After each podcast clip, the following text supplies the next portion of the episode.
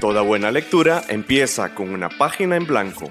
Página Cero, un podcast con recomendaciones de lectura, entrevistas, novedades y, mucha, pasión, por los libros. ¿Te animás a pasar la página? Hola, mi nombre es Ángela Arias y les quiero contar que hace unos años en mi lugar de trabajo tuve un compañero que llegó donde un jefe y dijo, no ponga a Ángela en este proyecto porque ella es una feminazi. Y cuando lo reporté a recursos humanos, la gente de recursos humanos dijo, sí, eso es grave, pero no tenemos nada en el reglamento contra ese tipo de comentarios, así que no va a pasar nada. Un momento, ¿qué es grave? ¿Que le hayan dicho feminazi o que usted fuese una feminazi? Porque es decir, en el contexto del trabajo donde estaba, yo digo, mae, fijo, según ellos, ser feminazi era algo malísimo y terrible. ¿Qué era lo terrible? ¿Él o vos? Él, lo que dijo. Ok, bueno, es que no digo, es que lo tienen tan normalizado, pero bueno. Eh, hola, yo soy Pame Jiménez y el mansplaining es parte de mi trabajo todos los malditos días. Y eso que tengo equipo, digamos, o personas que he trabajado ya por 6, 7, 8, 10 años, digamos, y aún así me han explicado hasta cómo se prende una grabadora. Y te damos la bienvenida a Página Cero. Estamos aquí ya finalizando nuestro especial de noviembre para conmemorar el Día de la Eliminación de la Violencia contra la Mujer y hoy vamos a hablar del el libro Cómo ser mujer de Caitlin Moran. Caitlin Moran. Yo busqué y al parecer ella le gusta decir Kathleen Moran. Ahí está, ahí está. Kathleen Moran. Y para hablarnos de este libro tenemos a una invitada muy especial, Andrea Guadamus. Ella es trabajadora social que además trabaja en la Universidad para la Paz, si no me equivoco. Entonces, Andrea, muchísimas gracias por acompañarnos aquí en Página Cero. Hola chicas, muchos saludos eh, y bueno, gracias por invitarme a este espacio tan bonito. La verdad estoy muy emocionada. Y antes de empezar, para hablar de este libro y este, de lo que nos hizo sentir y pensar y demás, ¿qué les parece si vamos a escuchar un poquito sobre esta autora, quién es y qué ha producido?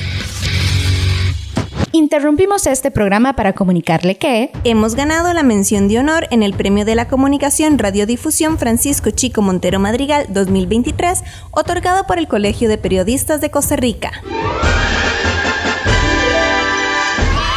No lo vamos a superar. Nunca. y por eso es que a partir de ahora y hasta el final de esta temporada, vamos a seguir cacareándolo. Agradecemos este reconocimiento y seguiremos trabajando para traerles más programas de calidad.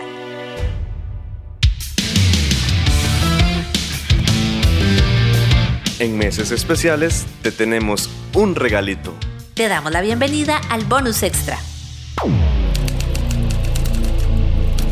Porque todas estas letras vienen de alguna parte y de alguna mente. Conoce de dónde, conoce de quién. Paréntesis. En el paréntesis de hoy. Humor, pensamiento crítico, feminismo y conversaciones consideradas incómodas a nivel social, sobre todo si las plantea una mujer, son las arenas creativas de Kathleen Moran, periodista, madre, amante de la música. Podemos seguir eternamente con la cantidad de roles de esta mujer británica que nació en 1975 en Brighton, Reino Unido, año en el que curiosamente esta canción salió a la luz. Kathleen desde sus 13 años fue aficionada de las letras. Sus descargas de tinta sobre el papel le brindaron reconocimientos como el premio a reportero joven del año otorgado por The Observer. Dejó la educación formal, pero ya a los 16 tenía el trabajo más cool para los amantes de la música y la redacción. Escribir en Melody Maker, la publicación semanal de música más antigua de Reino Unido. Esta revista se fundó en 1926 y su última publicación se registró en el 2000. Melody Maker es un ícono para la historia musical. Por ejemplo, se le atribuye que a partir de una de sus publicaciones fue que la banda Deep Purple conoció y reclutó a David Coverdale en 1973.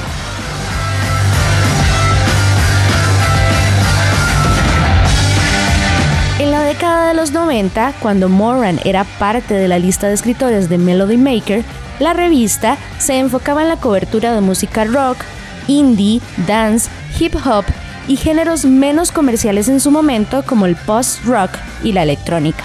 Es en 1991 cuando Kathleen Moran publica su primera novela, Crónicas de Narmo, donde nos presenta la historia de una chica que es educada en casa. Sin embargo, su talento no se quedó solo en los tirajes de revistas. En 1992 fue presentadora del programa televisivo de música Naked City y en ese mismo año comenzó a escribir su columna y crítica de televisión en The Times. And I continue to be Catelyn Moran. And this show will always be a vessel of brilliance atop the silver sea of quality late night television. Yeah, but Johnny, can you justify that statement? Justify it? Justify it? Pah! I don't need to. Have a listen to this. Sus experiencias de vida siempre fueron la inspiración para sus creaciones artísticas. Y en el 2011 es cuando publica la autobiografía Cómo ser mujer, en donde habla sin tapujos de su percepción sobre el feminismo, el porno, el aborto, la maternidad, mezclándolos con el humor. El periodista español Javier Gallego entrevistó a Morant en el programa Carne Cruda y le preguntó, ¿Se puede una reír del feminismo y seguir siendo feminista, Caitlin? Hay que reírse del feminismo. Lo que tiene el humor es que, por ejemplo, cuando estoy escribiendo, escribo quizá dos mil palabras con toda la investigación, toda la filosofía y la política incluida, y al final, como una especie de cortesía hacia el lector, hago una broma, una sola línea, y me doy cuenta de que en esa línea he, dicho todo lo que quería decir en esas dos mil palabras de una manera mucho más aburrida. El humor es lo que te queda cuando te sobra inteligencia para jugar con ella. Y si tu movimiento progresista no puede aceptar el humor, eso me dice que tu movimiento no es muy inteligente. Hay que poder bromear sobre lo que hacemos y necesitamos ese sentido de relax, de diversión, de jugar, de jazz en cualquier tipo de movimiento político, porque si no la gente no siente como que se puede unir. No tiene ningún sentido ser una feminista perfecta, académica, que se ha leído todos los libros necesarios y mantener el feminismo en un lugar especial al que solo pueden acceder las personas que más han leído y las más inteligentes, porque entonces no va a funcionar el feminismo. El feminismo tiene que ser algo con lo que todos podemos jugar, algo divertido. Para mí el feminismo es tan excitante como el rock and roll. Porque si veo un tipo nuevo de mujer, cuando inventamos un tipo nuevo de mujer más libre, más segura de sí misma, más fabulosa a través del feminismo, entonces pienso, ahí hay otra mujer que yo también puedo ser. Hemos inventado un nuevo tipo de mujer. En el negocio de producir nuevos seres humanos, cuando te das cuenta de que eso es el feminismo, entonces el feminismo se convierte en algo que todo el mundo quiere hacer. El feminismo es un verbo, es una palabra de acción. Kathleen Moran es una mujer multifacética y con posiciones firmes, las cuales las plasma en sus publicaciones literarias, tituladas como Morantology en 2012, Cómo se hace una chica en 2015, Cómo ser famosa en el 2018 y Más que una mujer en el 2020. Recientemente, el 6 de junio del 2023, lanzó su última publicación titulada What About Men? A Feminist Answers the Question, en donde analiza el impacto de la pornografía en los hombres. ¿Te parece si seguimos conversando sobre esta rockstar de las letras? Quédate con nosotros en Página Cero. Escuchás Página Cero, una producción sociocultural y educativa sin ánimos de lucro. Todo el material empleado, como música, libros, extractos de audios y demás, se utiliza con propósitos de comentario, crítica, educación e investigación.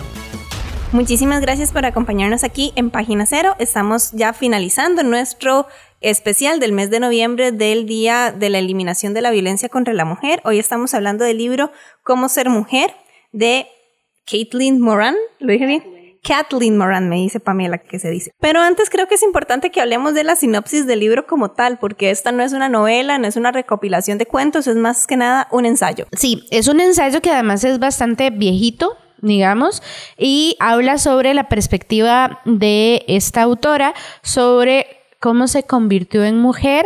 No es un manual, eso es muy importante, digamos, porque pareciera por el título que te van a decir, sí, use tales tacones para... bra-". No, ella eh, hace como todo un análisis desde su perspectiva como mujer y sus situaciones de vida y cómo fue pensando, analizando todas estas situaciones y cómo fue su despertar también hacia como el feminismo y hacia cuestionar muchas cosas a nivel social. Es un libro que se publicó, déjenme para ver si me acuerdo, porque sí está viejito. Hace un segundo lo dijimos en una, en una de las secciones. Creo que es en el 2010. 2011, dice, bueno, la edición que yo tengo es del 2011.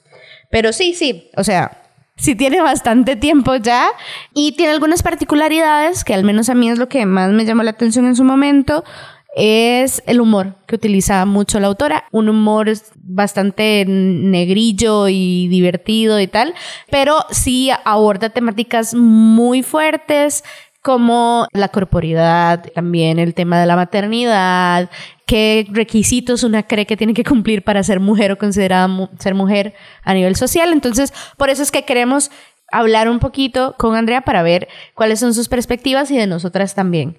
Porque yo leí este libro, tengo que decirlo, hace mucho tiempo. Y de hecho eso era un factor que Ángel y yo hablábamos a la hora de hacer esta entrevista, digamos, y pensar en qué vamos a hablar con vos, que las perspectivas pueden cambiar y hay muchas cosas que de verdad tal vez ya con ojos de 2023 digo, hmm, amiga, eso está un poco mal, pero es muy interesante. Entonces quisiera empezar por eso. ¿Qué les pareció el libro a ustedes? ¿Cómo lo sintieron? ¿Les hizo gracia? ¿No les hizo gracia? Cuéntame un poquito. Bueno, eh, realmente fue un libro que disfruté mucho, como vos decís, la parte humorística. Creo que mm, es muy difícil a veces para, por lo menos en algunos libros que he leído, lograr conectar con este humor, la forma en como la autora lo presenta. Puedo decir que en todos los espacios donde me pude leer el libro de camino a mi trabajo, que me paraba a tomar un café, que me sentaba un rato a leer en, después de almorzar en mi trabajo, Todas las veces yo terminaba muerta con una carcajada de risa porque realmente sí tiene un humor espectacular.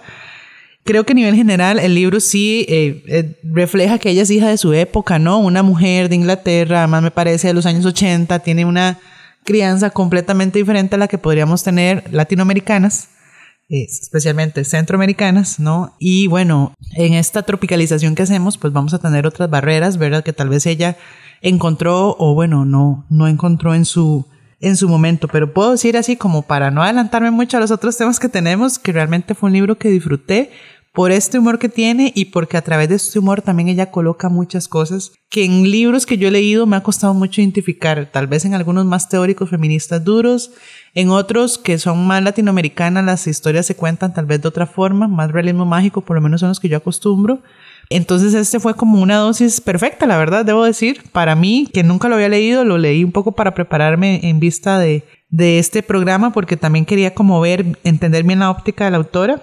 Y bueno, realmente lo disfruté muchísimo. Hay cosas que tal vez ya hemos ido superando, pero podemos decir que está riquísimo para debatir un poquito y para analizarlo, la verdad.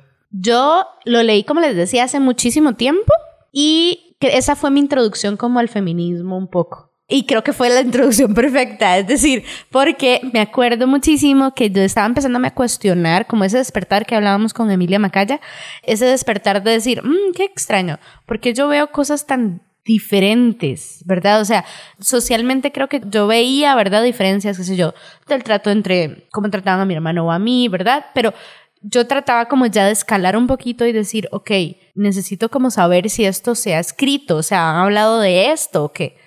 Y me acuerdo que intenté leer eh, la teoría de King Kong, creo, la teoría de... ¿Cómo era? Hay un libro feminista que lo intenté leer y no lo logré, porque era muy académico, digamos, y además planteaba cosas con las que yo no me sentía tan identificada o no me costaba mucho, que desvalidaba, según mi perspectiva, lo que recuerdo en ese momento, por ejemplo, los sentimientos de las víctimas cuando eran abusadas, ¿verdad? Que decían como, no, levántese, lo que quiere el patriarcado es que nos quedemos ahí a cosa. Y yo decía, o sea, sí, pero no, ¿verdad? Entonces como que tuve que hacer una pausa de, de esa lectura, que puede ser que ahora tenga otra perspectiva totalmente diferente de ella, y encontré este. Desde primera entrada fue como, amiga, sí. O sea, eh, ¿verdad? Porque toca temas con los que yo, a pesar de que sí, ella es británica y está, ¿verdad? Y además tiene una experiencia de vida muy, muy loca, como les contábamos en la, en la sección anterior. Ella a los 16 dejó de estudiar, tenía uno de los trabajos más chivas que yo me puedo imaginar como trabajar en una revista de cultura musical en los 90, en una de las mejores, o sea, ¿verdad? A pesar de que tenía toda esta perspectiva tan cool y tal, sí habían muchas cosas que yo me impresionaba de decir, pero eso mismo me pasa a mí. Y ella está del otro lado del mundo, entonces como que me permitió tener esta como conexión de decir, no importa en dónde estemos, todas las mujeres estamos viviendo cosas similares y nos sentimos de manera similar sobre ciertas situaciones. Entonces, para mí sí fue como ese apertura, digamos, para mí fue la manera perfecta, a pesar de que ahora leo algunas cosas y digo, ay, pero sí, para mí fue esa apertura. ¿Y para vos, Ángel? Yo soy la voz que desentona acá. Ah, había una palabra, pero se me olvidó. ¿Cómo es? ¿Desentonante? ¿Disonante? Sí, vamos a ver. No es que el libro no me gustara, porque nosotros aquí en Página Cero tenemos esta premisa de que siempre vamos a venir a hablar de libros que disfrutamos. Sin embargo, sí tengo que coincidir en que estaba en un momento muy diferente de mi vida y el libro en tal ya no calzaba con algunas de las expectativas que yo tenía en mi vida, ¿verdad? No es mi primera entrada al feminismo como tal. Entonces, también tomando en cuenta que el libro ya supera los 10 años, ¿verdad? En 10 años han cambiado muchísimas cosas en la perspectiva del feminismo y también en 10 años ha cambiado mucho de lo que es Ángela. Entonces me costó como un poco más como sintonizar con ella. Ahorita también vamos a hablar de otras experiencias puntuales de ella con las que yo no me podía pues sentir identificada como tal, ¿verdad? Y entonces me costaba, pero también me enseñaba al mismo tiempo. Y lo otro, que yo sé que ella tiene un humor negro y a mí me gusta el humor negro, pero me pueden creer que yo no disfrute específicamente el humor de este libro. No, ¿en serio? No me lo hubiera imaginado. Es que no, no sé, a veces sentí como que ella estaba intentando mucho ser graciosa y como que ese esfuerzo por ser graciosa, más bien a mí no me hacía gracia, como no sé, no, no, yo sentía como que no era muy natural pero eso ya es algo mío, ¿verdad? Entonces, me parece también que de alguna manera es como llegar a conocer un libro desde diferentes perspectivas y no todo el mundo va a coincidir o no todo el mundo se va a caer bien entre sí. Entonces, hubo algunas cosas como tal del libro con las que yo no me sentía identificada. El humor, yo decía, me hubiera sido muy gracioso si yo tal vez entendiera muchas de las referencias de ella también. Y lo otro es que en algunas partes sí sentía como que eso se esforzaba mucho por ser graciosa. Eso es un tema muy importante que decís, porque yo creo que ella utiliza mucho la referencia de la cultura eh, como pop, digamos, así británica, de algunos casos que uno puede medio sentirse un poco perdidillo, digamos, o perdidilla en esa parte. Y eso que decís es que qué importante es entrar en libros eh, dependiendo de la época en la que uno está como persona, porque puede que tal vez tu perspectiva fuera diferente en tus años eh, universitarios, digamos, sobre cómo plantea las temáticas, no con el humor, sino como cómo lo abordó. Sí, de hecho, digamos, yo me pongo a pensar de que si yo hubiese leído este libro hace 10 años, mi entrada al feminismo habría sido más temprana y yo tendría una, una experiencia con este libro así, lo recordaría como, ¿cómo es? La, crema de la leche, la leche de la crema, ya no sé. Creme de la creme, no sé. Pero por la manera en la que estoy entrando, en la etapa de vida en la que yo estoy, en la que yo estoy entrando al mismo tiempo en este libro, que fue muy recientemente, que por cierto, este libro me lo regaló Pamela para mi cumpleaños del año pasado. que yo dije, qué bonito regalo, porque claramente ya hemos tenido ella y yo conversaciones y ella sabía qué regalarme, ¿verdad? Por dónde entrarle. Pero sí, digamos, este libro yo lo hubiera leído hace 10 años y yo tendría un recuerdo y una experiencia diferente a este libro. Nada más con contarles que vieras cómo me costó leer este libro, el, el tiempo. Tardé muchísimo digamos, creo que ya llevamos como 12 semanas del último cuatrimestre en el que estoy dando clases y un grupo mío siempre me veía a mí batallar con el libro. Ay, ellos están mal, no, no, lo, no lo logra, no lo logra. no, pero vean qué interesante ahora que las escuchaba porque también el tema de cómo una se introduce en la temática, yo creo que, o sea, se determina mucho con las influencias que una va teniendo y recogiendo, ¿verdad? A mí algo que me encantó de este libro es que ella dijo cosas que si yo hubiese leído cuando era una adolescente, hubiese tenido más paz. Como el tema del cuerpo, ¿verdad? Hay un montón de temas que ella coloca de forma tan transparente y tan, no sé, tan natural, por decirlo de esta forma, ¿verdad? Tan desnuda, que yo siendo adolescente hubiera leído esto y probablemente me hubiese sentido muy identificada, ¿verdad? Con alguien más. Y eran temas que ni siquiera me atrevía a hablar con mis amigas. Que el silencio estaba súper normalizado, ¿verdad? eso, porque a mí me pasó también mucho eso, que justo era el tema que queríamos seguir hablando, porque ella habla mucho de la, del cuerpo y sus cambios, y los cambios que nos encontramos nosotras como mujeres biológicas, digamos, ¿cómo es el término correcto de decir, verdad? Eh, de, de, todas estas modificaciones. Creo que es mujer cisgénero. Mujer cisgénero. Ok, ajá. Ok, eso, eh, perdón si lo dije mal, no era mi intención. Pero sí, este, como todos estos cambios que están normalizados, pero de los cuales no se hablan. Yo creo que yo esto lo leí saliendo de la U, creo, o como en mis años universitarios. Entonces, para mí sí fue como, wow, no estaba loca. O sea, no solo me estaba pasando a mí, no, no era que me tenía todas estas dudas y estas preguntas porque algo malo me estaba pasando. O sea, una mae hace tanto tiempo se lo estaba preguntando. Y además hacerlo con humor. ¿verdad? Y reírse, que es algo que yo, mi personalidad tiende a hacer chistes de mis traumas, digamos, generalmente lo hago mucho y Ángela aquí está como diciendo, sí. Entonces agradecí mucho el hecho de que ella hace mucho chiste de sus traumas y de sus varas y las da vuelta, pero sin minimizar el dolor. No sé si me explico. Es que logra generar, no, tal vez la palabra no es balance. Sí es cierto que a veces el humor, y a mí me pasa igual, yo a veces uso el humor como una forma de encubrir cosas que me pueden herir o cosas que me pueden mover. Claro. O incluso es una forma para poder abordar temas difíciles, ¿verdad? Y a mí al final del libro sí me quedó esta sensación de que es como una estrategia de afrontamiento que la autora tiene. Pero a ver, todas tenemos nuestras propias estrategias, ¿verdad? Entonces, ¿qué es lo que yo rescato? Que ese fue como el enganche mío con el libro. Al inicio, ¿verdad? Hasta la parte de, recuerdo bien, como soy feminista, yo realmente moría de risa con cada una de las aseveraciones que ella hacía y también siempre me quedaba como repensando un poco, ¿no? Y, reflexionando un poco y de hecho ahora yo pretendo con este libro, tengo una hermana de 17 años y ella está por entrar a la universidad, entonces este mismo libro con el que empecé a leer con ustedes, la idea mía es pasárselo a ella.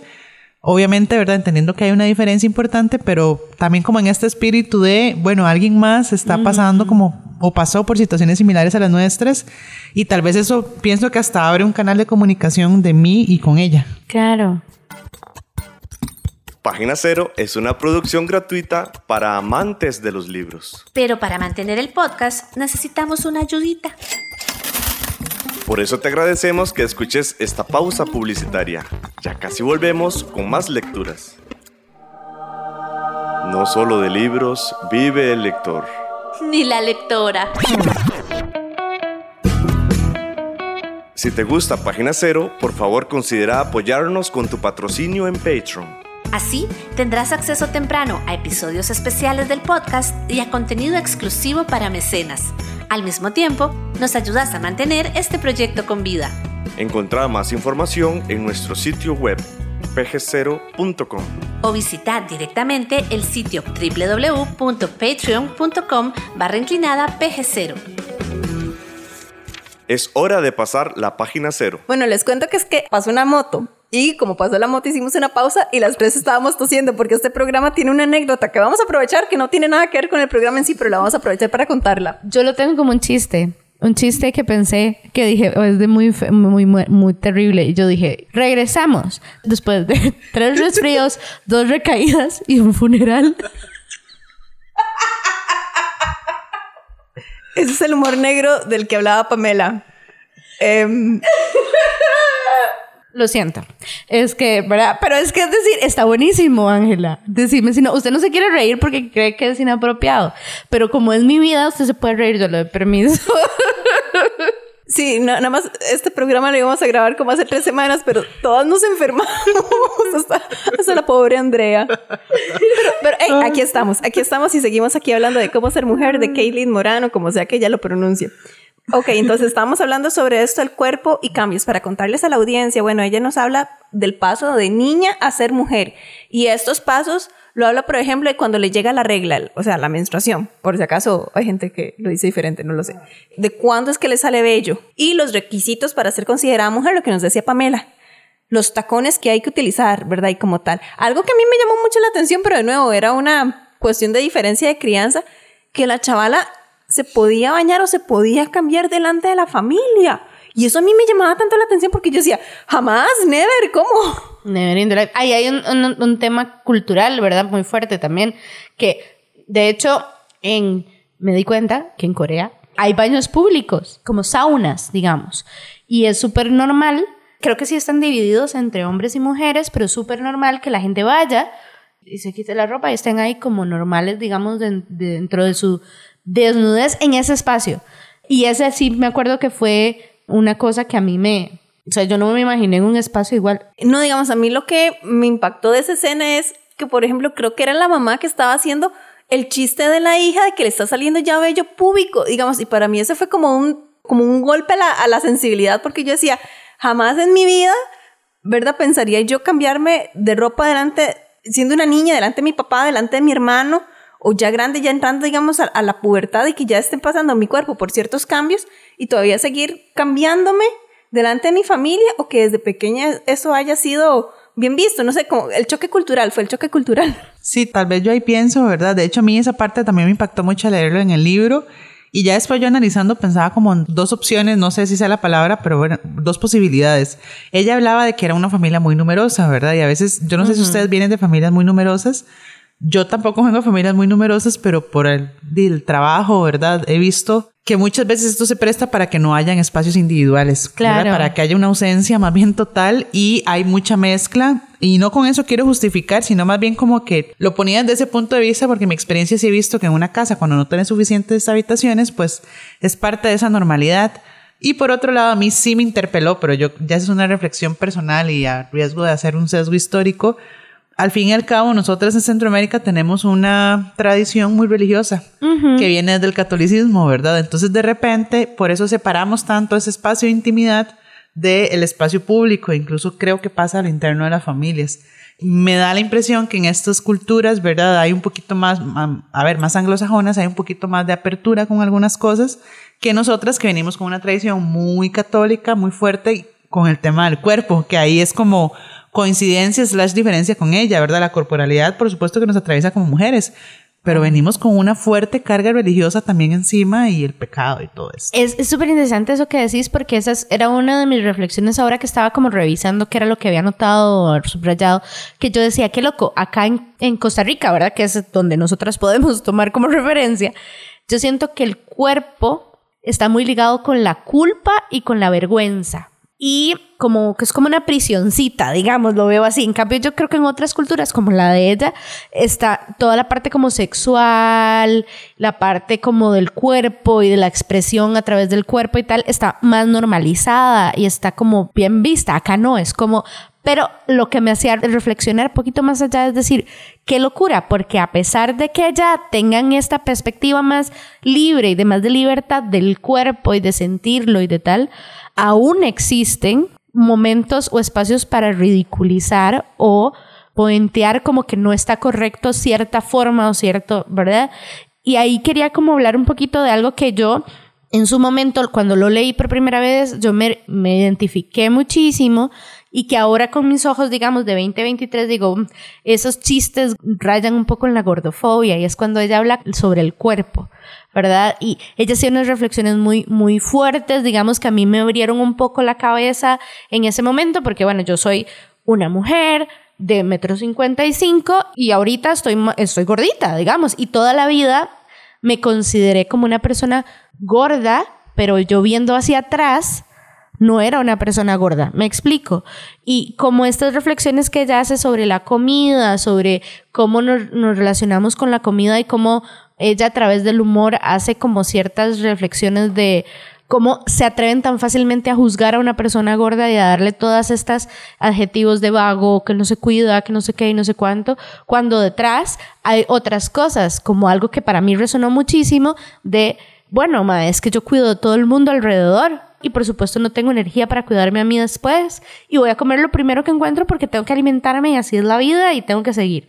Pero que ahora con mis ojos de 2023 también reviso ciertas cosas y digo, amiga, o sea, hay como ciertas frases, digamos, que yo digo, qué madre, porque a pesar de que en su momento fueron válidas para levantar la bandera y decir, algo está pasando, ahora yo digo, qué difícil es el humor que envejezca bien, no sé si me explico, porque puede que en, en su momento sí sirvió para alzar la voz sobre un tema y ahorita puede tener la misma connotación violenta que lo que quería refutar. No sé si me explico. ¿Tiene sentido?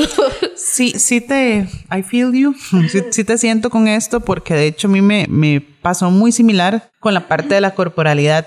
Yo creo, bueno, por lo menos es el análisis que yo hago, ¿verdad? El movimiento feminista como movimiento es muy diverso y tiene muchas expresiones, muchas, muchas expresiones. Entonces, dentro de estas expresiones hay algunas que van ganando terreno y siento yo, por lo menos en el discurso que hay contra el tema de, de gordofobia, por ejemplo, para mí también el cuerpo siempre ha sido un tema desde que soy adolescente, ¿verdad? Por muchas razones yo nunca estuve a la altura de las expectativas familiares y era por un tema de salud, ¿verdad? Siempre un tema de salud. Entonces, por lo menos en lo personal, yo no hago chistes porque me parece que precisamente estas bromas lo que hacen es reforzar los estereotipos ya existentes. Y por rato me pasó con la autora que habían bromas que podían caer en riesgo de hacer un refuerzo. Si una lo saca de contexto. Si una entiende el libro en su contexto y como hijo de su tiempo, pues claro, ella está haciendo un statement en ese momento sobre el tema de, por ejemplo, cuál es el ligue que yo tengo con esa comida, cómo hago yo para tener tiempo para mí, cómo hago yo para ser mujer, ser cuidadora y al mismo tiempo estar en los estándares de belleza, ¿verdad? Una puede entender el libro en esa dinámica, pero bueno, yo de hecho me pensaba si le preguntáramos a Morán, para no decir ese nombre tan complicado, si le preguntáramos a Morán, ¿qué diría ella hoy? Y tal vez no sé si aquí me estoy adelantando, ¿verdad? Pero hay temas que ella plantea sobre el feminismo con los que yo no tengo nada de acuerdo, por ejemplo, el tema de los hombres de cómo incluir a los hombres en este proyecto feminista. Yo ahí sí tengo una diferencia muy fuerte y muy abismal con ella, ¿verdad? Porque yo creo que son aliados, no son feministas. Ese es mi posicionamiento. Y ahora, no sé, es como estas preguntas que si yo la pudiera conocer, yo le diría, Morán, cuénteme, cuénteme qué piensa usted ahora de esto que dijo. Bueno, de hecho, el último libro que sacó este año, en el 2023, se llama What About Men. Mm. Y es un estudio sobre que eso es algo que yo quería hacer, solo que no me dio la vida. De nuevo, una recaída, una gripe, un funeral. No lo logré. Entonces yo decía, ¿cómo hago para ver cuál fue la evolución que tuvo ella como escritora? Y sí tiene varios libros que quiero volver a como a revisar y el último que hizo fue ese de What About Men y es un estudio que ella hace sobre el impacto de los en los hombres de la pornografía. Mm. Ajá, entonces a mí me queda como volver a, a ella me hace sentir Perdón si oyen una bulla de fondo, desde hace rato se escucha. Bueno, es que hay un gato pequeño cazando el mundo entero. Quiero saber cómo ella reformula o ve la vida a partir de estas nuevas perspectivas, porque sí, ella tiene como posiciones muy fuertes e incluso hay una que es algo que a mí me genera mucho ruido ahora y es el tema de... Wow. Ese es Morning. Se tiró. Se tiró terrible, pero bueno. Este, hay un tema con el que yo también difiero un poco con ella y porque ahora yo estoy en otra posición en mi vida y es el tema de ser feminista, pero también ser femenina, que es algo que a mí todavía me hace mucho choque. ¿Por qué? Porque cuando yo era adolescente, como no cumplía estándares de belleza muy específicos, ¿verdad? De lo que era ser súper chiva y súper guapa y súper así, entonces yo como que quise romper, se puede decir así, mi vínculo con lo femenino. Y quería ser, ¿cómo lo puedo decir? Como más masculina. Sí, o no quería ser como tan vinculada con los tacones y, pintarme y tal. Pero conforme fui creciendo dije, man, ¿saben toque? Pero ¿qué pasa si yo también quiero ser así? O sea, yo también quiero disfrutar mi feminidad, quiero maquillarme, quiero saber con qué ropa me siento bien, quiero, ¿verdad? Entonces eso es algo que lo que difiero ahora un poquito con ella también, porque ella dice, no necesitamos tacones y ver cómo combina todo el outfit completo para ser... Y sí, pero ¿qué pasa si también lo disfruto? O sea, ¿qué pasa si no me peleo con eso y digo, mae, yo también quiero eso en mi vida, quiero tener esa libertad de no hacerlo para cumplir un requisito, sino para sentirme bien conmigo misma, ¿verdad? Eso es también es una de las diferencias que yo ahora, digamos, volviendo, tengo con la lectura y que me encantaría preguntarle ahora a ella como, ¿y ahora qué crees? ¿Qué crees, digamos, de, de este mundo? O sea, ¿también pensaste esto o no? ¿Me explico? Qué rico que toques ese tema porque vieras que a mí también, a mí me interpela un poco y siempre, siempre trato de hacerme esta pregunta, como, ¿desde dónde estamos hablando? ¿Verdad? O sea, ¿de dónde nos estamos posicionando para hablar de feminismo? Porque eso puede hacer mucho que cambie como el approach, digamos, que una puede tener a ciertos puntos. Y hay algo que yo le celebro a ella y es cómo habla del tema de la pornografía tan abiertamente, porque además nosotras somos generaciones que queramos o no, muy millennials, que crecimos con esta transición hacia la parte de la tecnología digital y eso fue un boom para el que nadie estaba preparado para poder resolver el, acceso, el nivel de acceso que vos tenés a, la pornografía y cómo se vincula con tu sexualidad. Y aquí brinco lo que vos decías de la feminidad, porque a mí también me ha resonado mucho.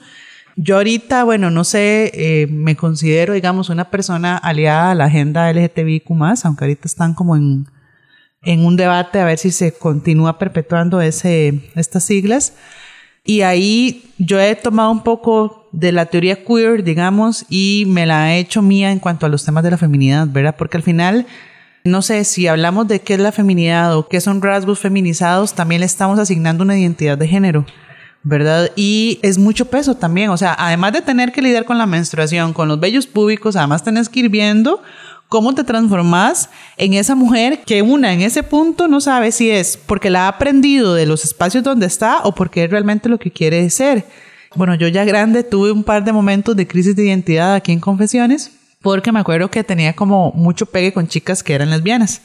Y en algún momento se me dijo, es que usted lo aparece. Y yo ni había explorado y ni, ni siquiera sabía si quería explorar, por ejemplo, y a mí eso me chocó mucho en cómo me veo, cuál es la imagen, ¿verdad? Y un poco la conclusión que yo hago es que definitivamente en esta asignación de feminidad que se hace también se nos hace mucho daño, ¿verdad? Porque bueno, es cierto, yo puedo ser feminista y puedo ser súper feminizada también, que eso a mí no me va a quitar porque también yo tomo esa decisión conscientemente. Entonces yo tengo un tema con los tacones, pero yo a veces me los pongo porque hay eventos del trabajo donde a mí me parece, porque también es un juego, ¿verdad? Porque a ver, cuando sos mujer y llegas a un evento, una situación de trabajo donde hay un montón de hombres, estás en una estrategia, esa es la verdad. Y parezca o no mentira, a veces los tacones a mí me dan poder. Me dan poder y también me dicen, yo aquí soy la jefa. Yo aquí también sé de lo que vengo a hablar. Entonces, no sé, tal vez yo, otras compañeras feministas que me escuchen dirán, no, esta está más laxa, pero realmente en esto yo sí creo mucho que al final el feminismo lo que viene es a tratar de liberarnos, ¿no? Y construir un nuevo proyecto de sociedad. Y creo que en eso se vale también plantearnos cómo es que feminizan nuestros cuerpos, ¿verdad? Y si yo quiero o no quiero vestir en tenis o en tacones porque es una decisión libre. Quiero cuidar o no a mis hijos, o por ejemplo, quiero no o tener hijos o casarme. Se puede siempre y cuando sea una decisión que yo sé que tomo libremente, ¿verdad? No importa que una, y que es cierto, una la toma con toda su historia, todo su bagaje, somos hijas de nuestro tiempo, pero al mismo tiempo, valga la redundancia, la pregunta es, ¿es una decisión libre? Sí, entonces tenga los hijos que quiera, póngase los tacones que quiera, tenga las parejas que quiera, siempre y cuando sea una decisión libre, creo yo. Vean, chiquillas, estamos tardando bastante antes de hacer la pausa, entonces voy a hacer una pausa acá, pero ya seguimos aquí en Página Cero. ¿Vos también tenés recomendaciones de lectura? Ahora podés compartirlas en Página Cero. Visita nuestro sitio web pg0.com. Debajo de la pestaña de contacto tenés un formulario donde podés compartir tus recomendaciones literarias que saldrán publicadas a tu nombre. Nada más seguir las indicaciones, aceptar los términos de publicación y listo. En Página Cero esperamos tu reseña. Muchísimas gracias por continuar en Página Cero. Estamos ya finalizando nuestro especial de noviembre del Día de la Eliminación de la Violencia contra la Mujer. Creo que este va a ser un programa larguito porque tenemos mucho que hablar sobre el libro Cómo ser mujer de Moran. Se ríen ellos. Ok, Caitlin Moran, espero haberlo pronunciado bien, perdón. Y hay muchísimas cosas como que tanto Pamela como Andrea han tocado en las que yo quisiera meter cuchara, pero ya hemos como avanzado un poco en los temas, entonces bueno, voy a tener que volverme un poquito, como por ejemplo eso que estaban hablando de lo de ser gorda, ¿verdad? Que es un tema que toca eh, Morán en su novela. ¡Chiste interno! Uh. Y vieras que esa es una de las partes con las que yo no me pude sentir identificada. Voy a contarles un poquito. Hace unos cuantos programas, eh, cuando estuvimos haciendo la cobertura de la Feria Internacional del Libro, de hecho estábamos entrevistando a una poetisa, Verónica Jiménez, y ella y Pamela empezaron a hablar sobre esto de la gordofobia, porque las dos se identifican como personas gordas. Y yo me hacía pequeñita porque yo no soy gorda, ¿verdad? Entonces a mí me costaba muchísimo y decía que mal conmigo misma, pero me costaba muchísimo como sentirme identificada con las luchas que ellas estaban comentando porque yo no, ¿verdad? No, no, no me sentía. Yo, yo en qué momento iba a decir, ay, sí, verdad es que qué terrible ser gorda, cómo los están. Y yo como, madre, qué hipócrita porque yo no soy gorda, pero yo sí estoy luchando constantemente contra esto de ser gorda, ¿verdad? Porque yo también soy fruto de mi época. Y constantemente una de las cosas que nos dicen a las mujeres es esto de cómo tenés que verte para ser mujer. Entonces, a mi jovencita, infancia y adolescencia, yo tampoco sentía que cumplía con los estándares que se pedían de una mujer o de una muchacha en esa época, porque yo me consideraba fea en la cara, feísima, pero ya sí, espantosa. You are so pretty. Le pasé el micrófono otra vez a Pamela para que repitiera sus palabras. Ah, es que ¿saben qué es lo que ocurre? Que es una cuestión también como muy mental. porque yo hasta ahorita, en mis ya 30 años, ¿verdad? Saliendo de mi veintena, entrando a mis 30 años, ya la mitad de ellos, este... Ni les digo yo, chicos. es hasta esta época en la que yo ya me siento cómoda con la manera en la que yo me veo completamente, pero yo creciendo, yo era una lucha constante en que yo soy fea de cara, no me puedo poner también fea de cuerpo, no me puedo hacer gorda. ¿Me explico? Entonces, esa es la lucha, disque lucha, pero al mismo tiempo yo sé que yo no me siento ni con las palabras, ni con la historia, ni con nada como para sentirme identificada con las luchas de Bla Bla Bla Morán y de Verónica Jiménez y de Pamela Jiménez. Son Jiménez las dos. There you go, ¿viste? Vamos a empoderarnos del mundo. Hasta ahora me cae la peseta, todo mal. Bueno, esas fueron como una de las partes que a mí me costó mucho como caer con ella. Y como tiene un episodio, un capítulo por lo menos dedicado a Soy gorda, así se titula, ese fue un capítulo que a mí me costó digerir por lo mismo y que yo hacía todo mal conmigo porque ¿cómo es posible que la única manera en la que yo pueda congeniar con esta es si yo fuera también gorda? Todo mal. Es que hay una cosa muy interesante que, eh, eh, es decir, este libro es un gran esfuerzo, ¿verdad? O sea, con el hecho de que lo analicemos no le quita como todo lo que aporta, pero sí hay algo que vos decís que tal vez el libro no lo plantea y es el tema y tal vez aquí ya la parte ñoña mía, ¿verdad? Teórica de, bueno, al fin y al cabo todas estamos recibiendo constantemente mensajes sobre nuestro cuerpo. Como ella coloca el libro desde su propia experiencia, al fin y al cabo esto es lo que refleja, ¿verdad? Pero para mí esta parte de Soy Gorda, al fin y al cabo es cómo recibimos mensajes que a veces esos mensajes no son tan directos. Los aprendimos en una revista, los aprendimos en un programa de televisión y llega y nos, nos impacta de una forma que ni nuestra familia lo esperaba, ¿verdad?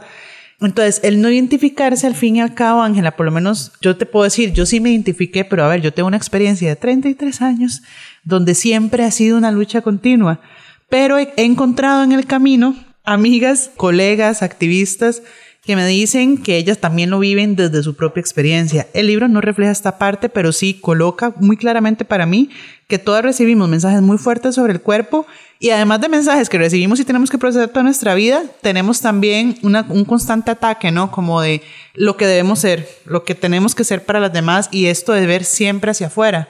Por supuesto, o sea, de repente yo me termino comiendo mis sentimientos porque siempre estoy hacia afuera. Entonces, pues realmente esto que planteas creo que es un poco lo que la autora provoca porque ella está tratando de contar su experiencia, pero al fin y al cabo para mí la moraleja ahí es de, bueno, hay mensajes que hacen mucho daño, hay una socialización de la que no podemos escapar y el tema es cómo agarro yo esto y lo tomo para mí porque es una batalla diaria, ¿verdad? De lo que una ve eh, ahora en las redes sociales, ¿verdad? Las chicas en sus cuerpos, sus rostros, constantemente estamos siendo bombardeadas. Sí, y yo creo que algo que súper importante que vos decís, digamos, y que creo que ella lo plantea desde su experiencia personal, pero yo creo que al fin y al cabo es decir que vos, vos misma reflexionaste sobre esto, siempre nos validan por cómo nos vemos según esos estándares y no cómo somos como personas.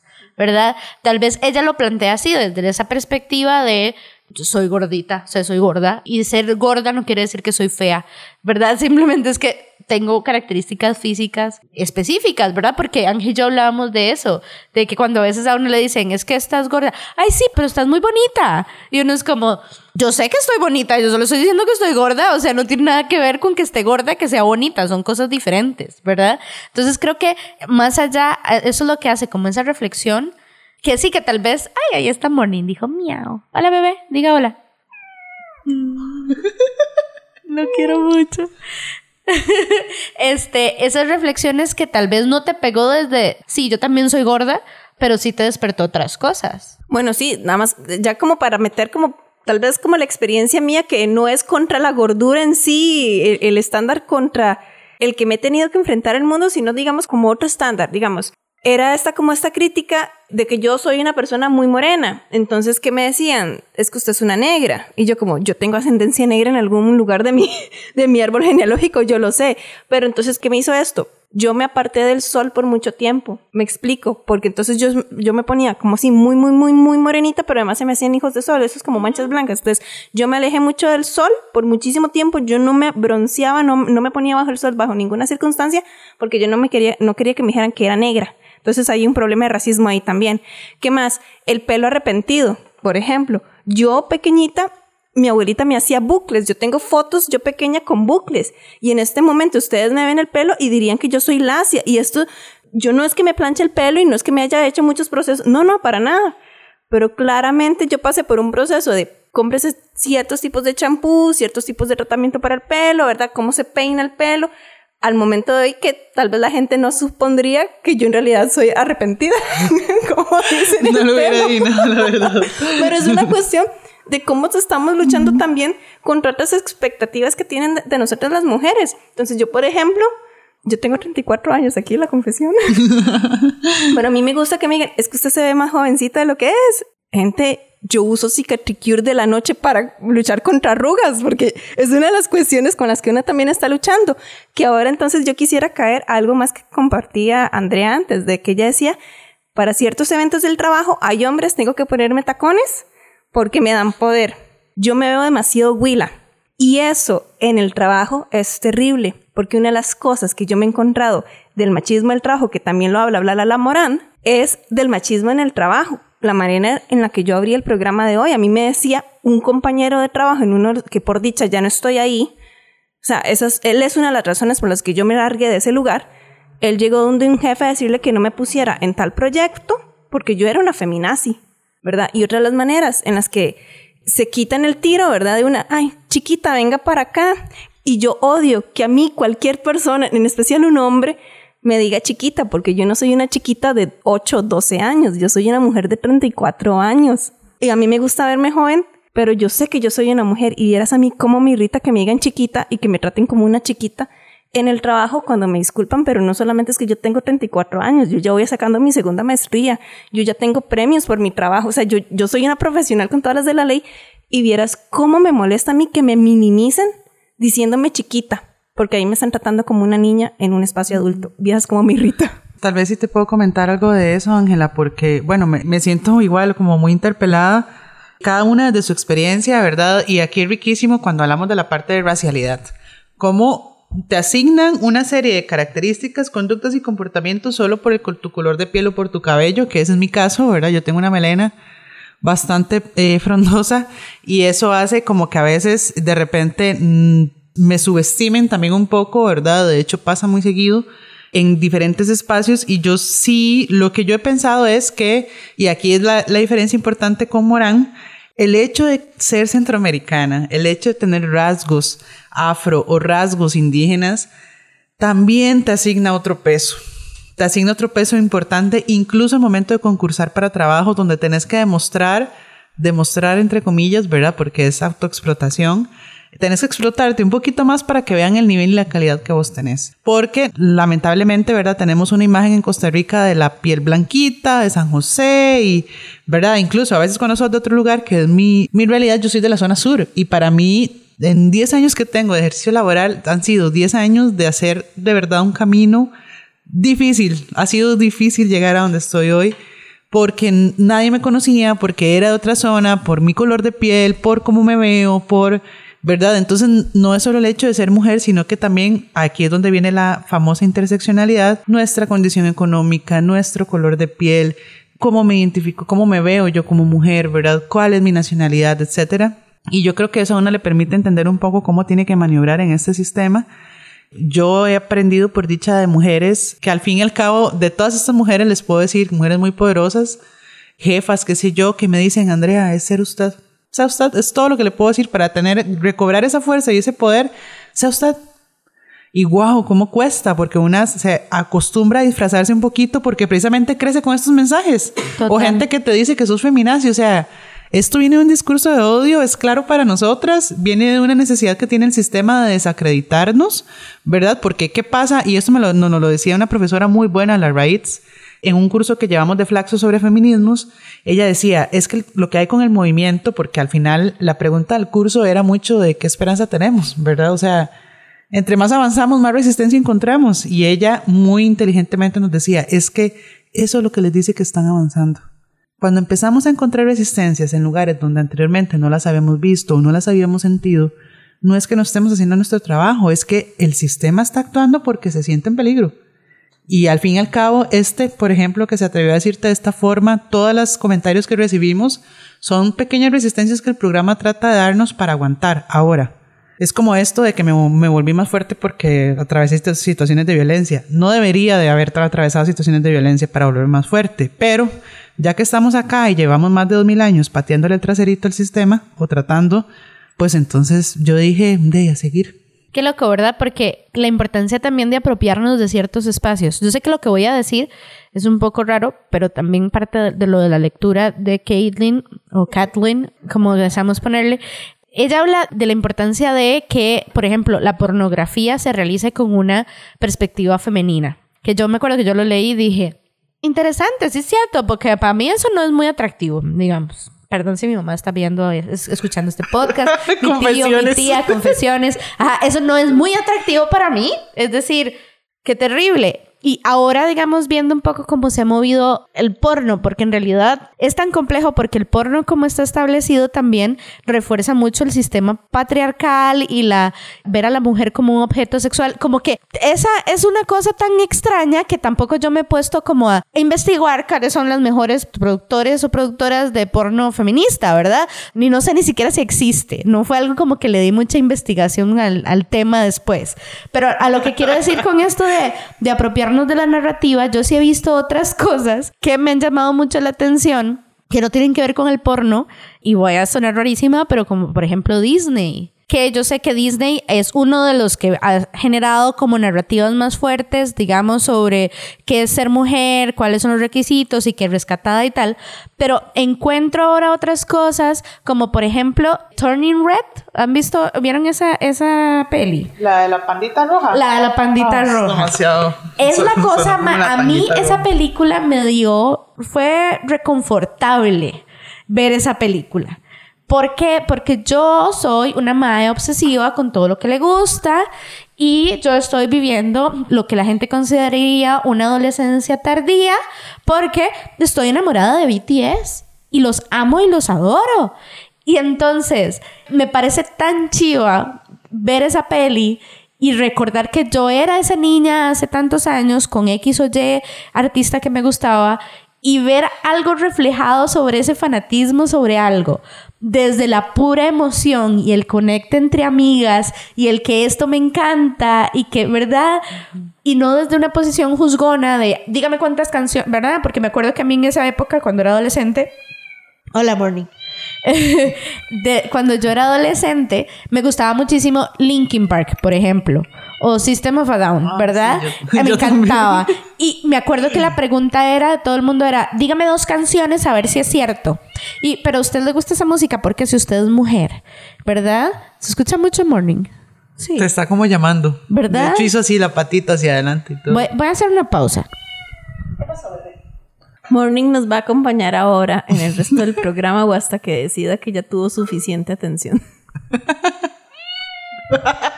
De acuerdo, él se está presentando. Diga hola. Ah, como buen gato. Ah, bueno, sí, entonces, yo sé que no es, no es que estoy diciendo que Disney vaya a ser porno, ¿verdad? Me explico, pero lo que quiero decir es que qué chiva que es que ahora se estén dando oportunidades, porque según recuerdo, Turning Red es una producción hecha por mujeres, tal cual, desde la perspectiva de las mujeres. Y de hecho, uno de los personajes de la banda, de la boy band de los chicos de que le encanta a la, protagonista, uno de ellos está inspirado en Jiminy, uno de los miembros de BTS, me puedo morir. Entonces, ver cosas como esas que no ridiculizan la perspectiva, digamos, femenina, entre comillas, pero de, de estas expresiones, digamos, o de estas cosas tan fundamentales como a los que uno se refugia en la adolescencia. Es que es a lo que quisiera ir, digamos. Muchas veces, o al menos mi experiencia fue que yo, para sobrepasar estas vivencias traumáticas de la adolescencia, en donde no era la mujer que tenía que ser porque no medía dos metros, ni era súper delgada, ni blanca, ni lacia, ¿verdad? Con abundante cabellera. Yo me refugiaba en la música para poder sobrepasar todo eso. Pero la respuesta que yo recibía era que yo era una fanática loca, histérica, ¿verdad? Groupie, ajá, que no sabe controlarse ante tal grupo o tal cosa y minimizaban mi refugio emocional, ¿verdad? Entonces, ver Turning Red, por ejemplo, o ver producciones como Loki, que la de la de mi otro novio, Tom Hiddleston. Ah, sí. Eh, y ver todo el análisis de cómo colocan o hacen ciertas tomas para hacer una o sea, que hay una mano femenina, digamos, no desde la fuerza y la destrucción, sino cómo se le mueve el pecho y, eso, y uno está así como, porque le hicieron un primer plano a la mano, o sea, me gusta muchísimo, continúa haciéndolo, ¿verdad? Es decir, todo eso trae cambios en la narrativa, que sí, que son grandes corporaciones, que hay intereses comerciales ahí, y tal, pero por lo menos muestra una realidad distinta ¿verdad? Es como todo este tema del curly method, del pelo, que yo he escuchado muchas cosas que han criticado que apropiación cultural y que el capitalismo metido ahí, y lo entiendo y lo veo desde ese punto y digo, sí, pueden tener cierta razón, pero ¿cuánto no me hubiera yo sanado en mi corazón si adolescente hubiese sabido que tener el pelo colocho estaba bien, que para que se me vea bonito, no lo tenía que peinar, nada más bien tenía que intentar hacerle ciertas cosas, ¿verdad? Y apropiarme de ese rasgo característico y que me diera una fortaleza para seguir, ¿verdad? Entonces, qué locura porque a simple vista se podría ver como cosas sin valor, que el sistema capitalista se está apropiando para tener más recursos sobre eso, pero si me voy a lo específico, a lo que siente cada mae que ve Turning Red y se identifica como era adolescente o yo que ahora yo siento que estoy viviendo una época de fanatismo, digamos, de con mis grupos y mis cosas que me gustan, pero desde la libertad económica, desde la, digamos, algo que me llena como persona, ¿verdad? Ya no está mal, me llena ciertas cosas del corazón y qué chiva es ver ahora más gente visibilizando esa experiencia. Me mueve muchísimo esto que decís, Pamela, porque por lo menos yo y, y desde las reflexiones que he hecho, creo que parte del desafío que una tiene en este rollo del feminismo es ir encontrándose también, porque una se da cuenta cuando, bueno, no sé si les pasa a ustedes, cuando yo empecé a descubrir, empecé a ver que habían capas, que habían posiciones y que en medio de eso lo que menos tenía claro era quién era yo, ¿verdad? Yo conocí el feminismo muy tarde, bueno, tal vez en la universidad y fue como de construir muchas formas de relacionarme con las demás personas y conmigo misma. Y de repente al precisamente acercarse a personas como Morán o por ejemplo todo lo que se está moviendo ahorita en la industria yo también me he cuestionado como esto de si se está volviendo una herramienta para el sistema para continuar perpetuando sus desigualdades o no. Pero hay algo aquí bueno yo tengo mi corazoncito muy ubicado a la izquierda. Todavía creo por lo menos en un proyecto de sociedad más equitativo, por decirlo así, aunque estoy muy desencantada con muchas cosas que han pasado en la izquierda, ¿verdad? Pero a lo que quiero ir con esto es que mientras que no tengamos otra forma de producir, de vivir en sociedad y siga siendo bajo este capitalismo y este patriarcado, yo sí creo en los espacios de incidencia. Porque veamos hoy lo que nosotras tenemos. Nosotras estamos hoy aquí, podemos votar porque hubo mujeres que en Costa Rica se amarraron y no comieron durante días, Estamos aquí hoy, podemos trabajar porque hubo revueltas de mujeres que estuvieron ahí haciendo incidencia, entonces yo sí creo en esos espacios de incidencia. A Disney le tengo mil críticas, pero yo soy una hija del tiempo de Disney y ver, por ejemplo, estas propuestas de la, de la pandita, que yo le sigo diciendo así, y todo lo que ha venido después, que también se ha visto el esfuerzo, no le voy a celebrar a la marca, pero sí digo, o sea, mi reflexión es que dicha que hay mujeres ahí haciendo incidencia. Bien que mal, yo trabajo dentro del sistema de Naciones Unidas, ¿verdad? Aquí en Costa Rica. Y es muy duro también porque estamos hablando de, en términos generales, Naciones Unidas está para velar por la protección de derechos humanos y evitar graves violaciones. Y veamos el contexto en el que estamos ahorita. Unas democracias cada vez más debilitadas en América Latina, cada vez más personas desplazadas. Vayámonos a Gaza, que eso es una de las más recientes situaciones, igual que todo lo que ha pasado con Ucrania, Myanmar, y uno dice, es un desastre, ¿verdad? Y tras de eso las noticias que a veces salen desde Naciones Unidas, ¿verdad? Con cascos azules y demás, también uno dice, es un desastre. Pero ¿qué pasa? En el sistema yo he encontrado gente que trabaja por hacer incidencia y por hacer cambios. Y ahora, por dar un ejemplo, en Costa Rica tenemos la oficina de la coordinadora residente y ahí, ahí he visto, porque trabajo dentro y trabajo con este grupo, hay una intencionalidad de parte de esta coordinadora de posicionar los temas de acoso, de posicionar los temas de género y de posicionar los temas de explotación sexual para precisamente generar mejores políticas y mejores prácticas para evitarlo. Y uno dice, wow, realmente puedes hacer esto en tan poco tiempo. Es difícil, pero ya ha generado mecanismos de incidencia, ya ha llamado la atención sobre cosas. Y creo que eso va sumando. No quiero quedarme como con esta postura suave de que eso es y ya, pero sí va sumando. Son acciones que van sumando y nosotras desde diferentes espacios vamos haciendo incidencias. Y eso es lo rico de encontrarse en esos espacios con mujeres que están en diferentes lugares haciendo también sus cosas. Y es que todas estamos trabajando por ese poquito de incidencia que al fin y al cabo, si nos vamos a 40 años antes de hoy, no nos hubieran, probablemente las mujeres, no sé si hubieran imaginado que estaríamos aquí hoy tres analizando un libro y hablando de pornografía y de la corporalidad tan abiertamente, ¿verdad? No sé si se hubiesen impactado igual. Estamos en la red. Búscanos en Facebook, Twitter, Instagram y YouTube. En estas redes sociales nos encontrás como PG0. Chiquillos, chiquillas, chiquillas y todo lo que hay en el medio, resulta que nos emocionamos tanto con este programa que adivinen adivinadores. Vamos a partirlo a la mitad. Entonces, vamos aquí a hacer el cortis. Andrea, muchísimas gracias por acompañarnos en esta primera parte de este programa. No, realmente es un placer, chicas, estar acá y gracias por invitarme y animarme como a analizar este libro más a profundidad, la verdad. Y les esperamos en el próximo episodio. Ojalá que estén disfrutando la conversación tanto como nosotras. Nada más recordarles redes sociales. En Facebook, YouTube y Twitter estamos como PG0. Si tienen consultas o comentarios en pg0.gmail.com les estaremos escuchando o les estaremos leyendo.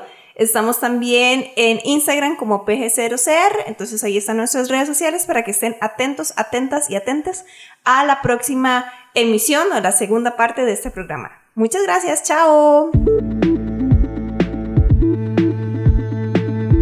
Para escuchar más episodios de Página Cero, visita nuestro sitio web pg0.com. Ahí también encontrarás más recomendaciones literarias para que pases la página en blanco.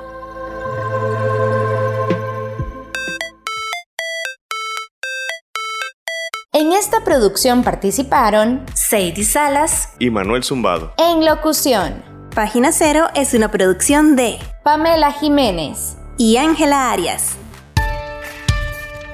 Página Cero es una producción sociocultural y educativa sin ánimos de lucro. Para más recomendaciones literarias, visita nuestro sitio web pg0.com. Para cualquier consulta o sugerencia, escribinos al correo electrónico pg0.gmail.com.